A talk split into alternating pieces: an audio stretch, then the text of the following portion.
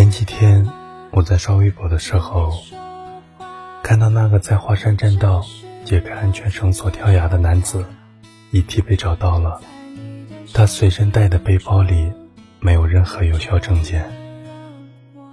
这个在众目睽睽之下放弃生命的男人，甚至连姓名都不愿意让我们知晓。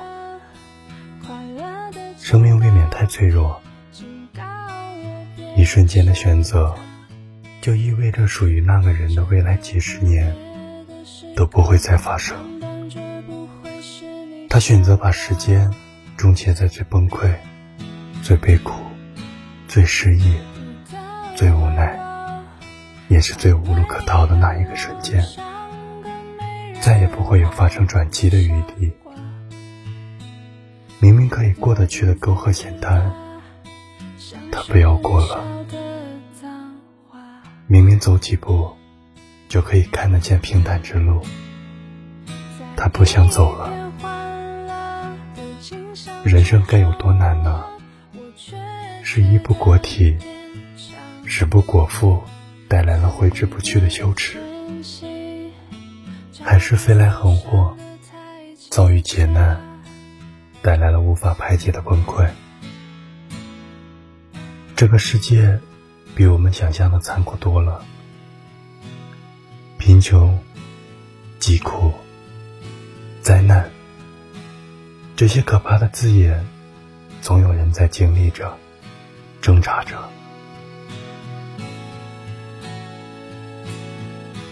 最近朋友圈很多人都在转发七百零七分考入北大的河北女孩写的《感谢贫穷》的文章。里面有一句话让我感触很深。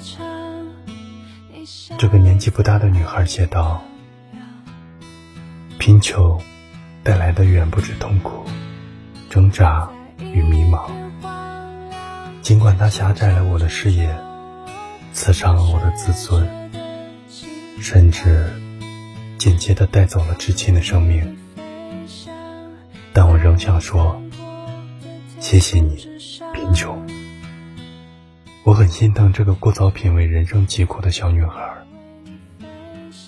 因为一个孩子的世界，本不应该有这么多的沉重。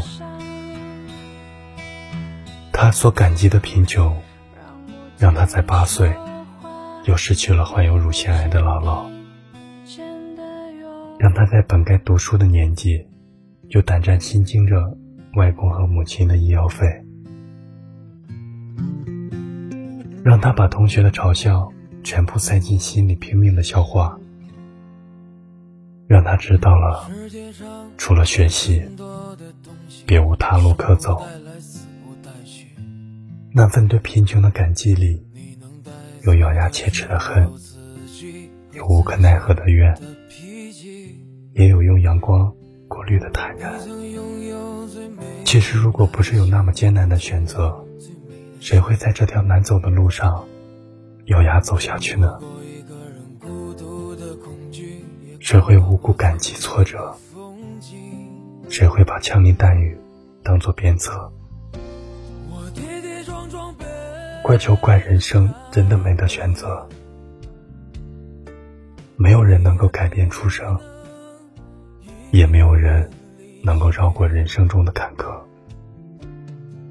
我们只能走下去，或者走得理直气壮，走出片天来；或者走得卑躬屈膝，在挫折面前白手认输。可是总归是要走的，因为纵身一跃，终归是逃避，心中仍旧遗憾，而只有努力往前走。才有可能拥有希望。想起我一直很欣赏的一位同事，他三十一岁，干练、果断、乐观。我们相处的时间不长，但和他一起工作，总能被他清晰的思路折服，也能被他强大的抗压能力和乐观的心态感染。我一直以为他是天生的乐天派，过了很久才知道，这个好像永远都在开心笑着的姑娘，曾经有一年的时间都在和抑郁症做斗争。她没跟我提起抑郁的原因，但和我讲了讲她在那段时间的状态。她说她知道她自己病了，每天都处于一种厌世的状态。会控制不住的，自己就突然哭出来。他去看了大夫，从医院拿了治抑郁症的药，但那些药他最终一颗都没有吃，因为他的意志告诉他，不能走上一条错的路。更重要的是，他不想因为自己让上了年纪的父母难过，不断面见心理医生。扩大社交生活的过程中，他渐渐好了起来。他跟我说，抑郁症就像是生活和自己开了一个玩笑。曾经以为天都要塌了，可后来发现，天还在那里，只不过是自己长高了。我真的很感激那些从磨难中走出来。还能够谈笑过去的人，因为他们让我知道，人生总有疾苦，我们只能往前走走，再走走，让每一次可怕的遭遇都变成我们内心坚硬的壳，让我们能够在最后把荆棘当成轻描淡写的谈资。能够真的告诉自己，都过去了。我热爱我所拥有的生活。最最重要的是，他们让我看到了比现在更难走的路，有人走了过来；比我经历的更离谱的遭遇，有人扛了下来。人生真的很艰难，可我还是希望。我们能够多等一等，多看一看，多拼一拼，哪怕因为暴雨接连下了无数个日夜，但艳阳出现后的彩虹也值得我们感叹。因为哪怕人间疾苦，也许最终也会有个苦尽甘来。有更好的文章、建议或者意见。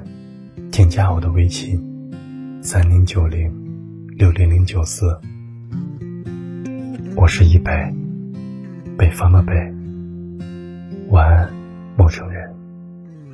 世界上有很多的东西，生不带来，死不带去。你能带走的只有自己和自己的脾气。